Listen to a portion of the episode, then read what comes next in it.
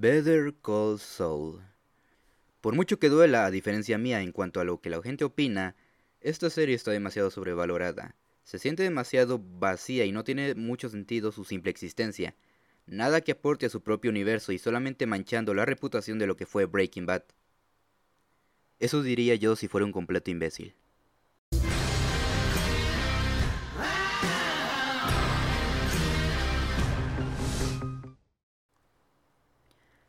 Hola gente muy buenas, bienvenidos nuevamente al Club de la Soberbia y con la llegada del final de la serie, en esta ocasión vamos a hablar de Better Call Saul.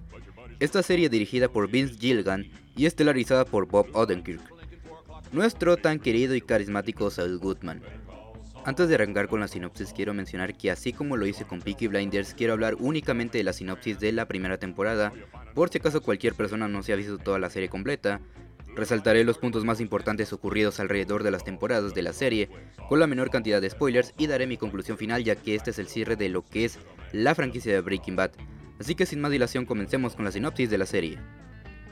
Antes de ser Saul Goodman fue Jimmy McGill, un abogado de poca monta que se dedica a representar a personas que no tienen ni en dónde caerse muertos, pero que tiene una gran ambición por hacerse un hombre, y todo cambiará en la vida de Jimmy cuando comience a relacionarse con las personas equivocadas que causarán su ascenso, pero también provocarán su caída.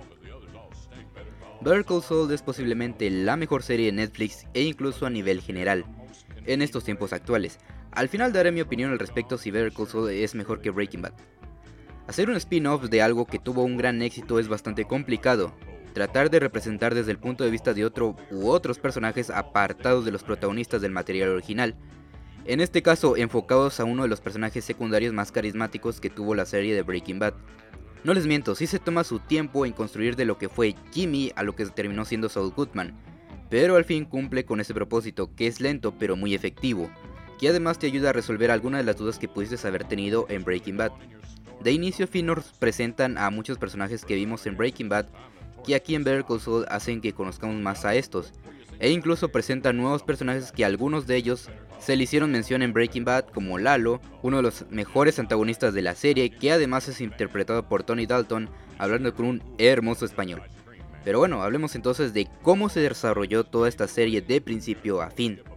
Desde la primera temporada, que es cuando vemos a Jimmy queriendo ascender y tratar de impresionar a su hermano Chuck, considerado el mejor abogado de Albuquerque, pero posiblemente los mejores antagonistas de la serie, que sí, yo sé que Lalo es muy chingón y que Gus Fring es Gus Fring.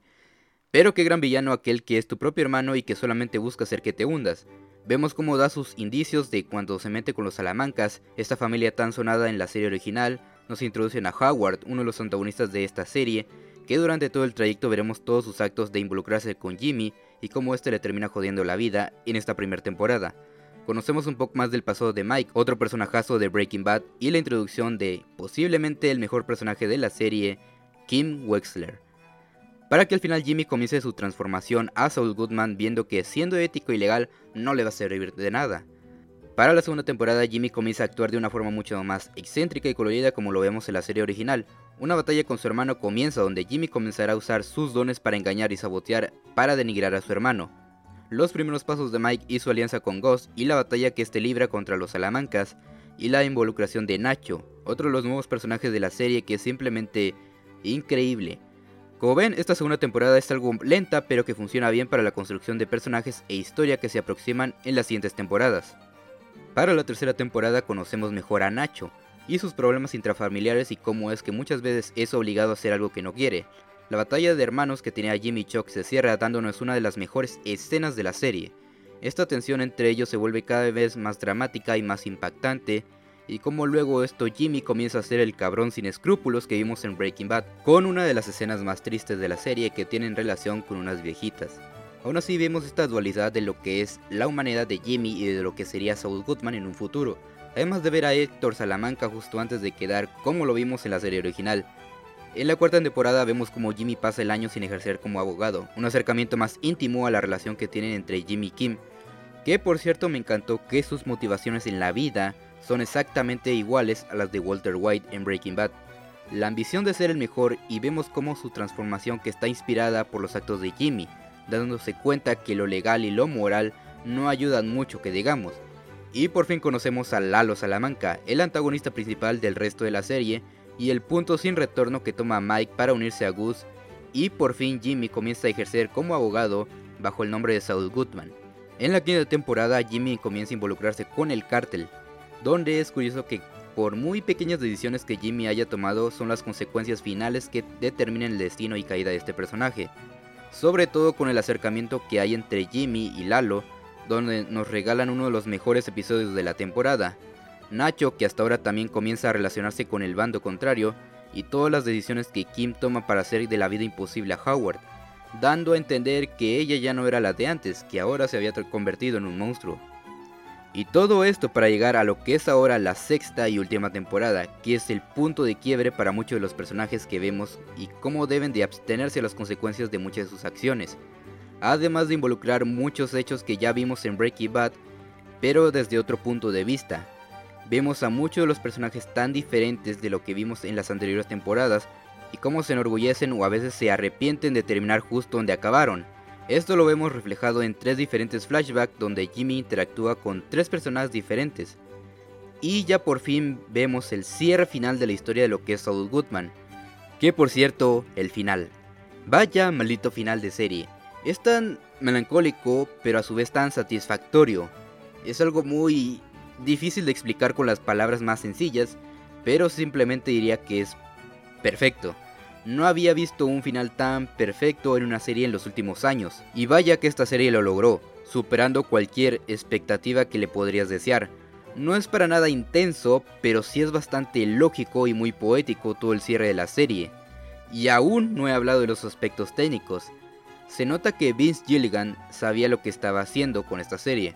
Conoce muy bien el lenguaje audiovisual, literal hace que cualquier cosa que tú puedas ver insignificante tenga bastante sentido. Mete planos bastante coherentes que incluso muchos de ellos ya te pueden spoilear de una manera poética o metafórica. Y no hablemos de las tomas porque cada montaje es una maldita belleza que disfrutarás de principio a fin. Cada personaje que vimos jugó un papel muy importante o crucial para la formación de esta historia, que enriquece aún más lo que es la propia serie como su antecesora. En conclusión, Better Call Saul podrá pasar a la historia como una de las mejores series jamás hechas. Realmente no encontré nada malo que decir de esta serie.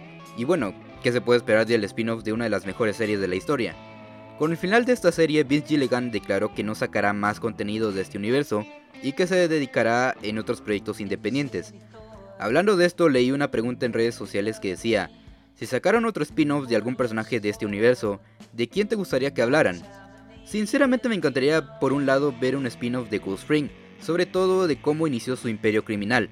Por otro lado, no me gustaría, ya que estoy tan acostumbrado a ver a Giancarlo Esposito interpretar a este personaje a la perfección, que ver a otro actor interpretando a un Gus más joven, quizás se me dificultaría acostumbrarme.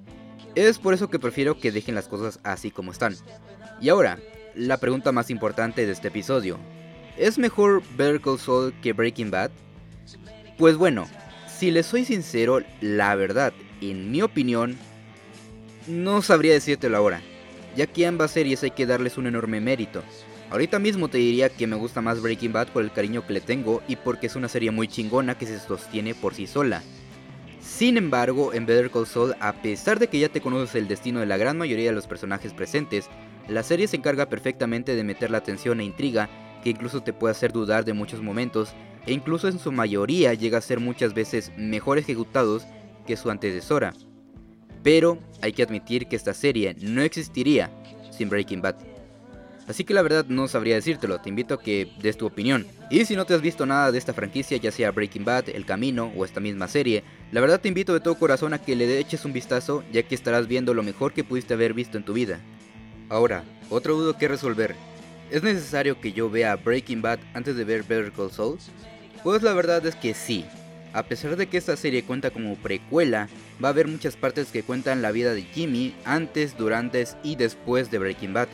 Así que sí, te recomendaría ver primero la serie que comenzó todo, luego El Camino y al final Better Call Saul. Sé que suena bastante pesado lo que estoy diciendo ya que son dos series enteras y una película, pero de verdad, gente les juro por este podcast que no se arrepentirán de ver algo relacionado a este universo. Y el que les diga lo contrario es fan de Laura Bozo. Claro que sí, puto si no.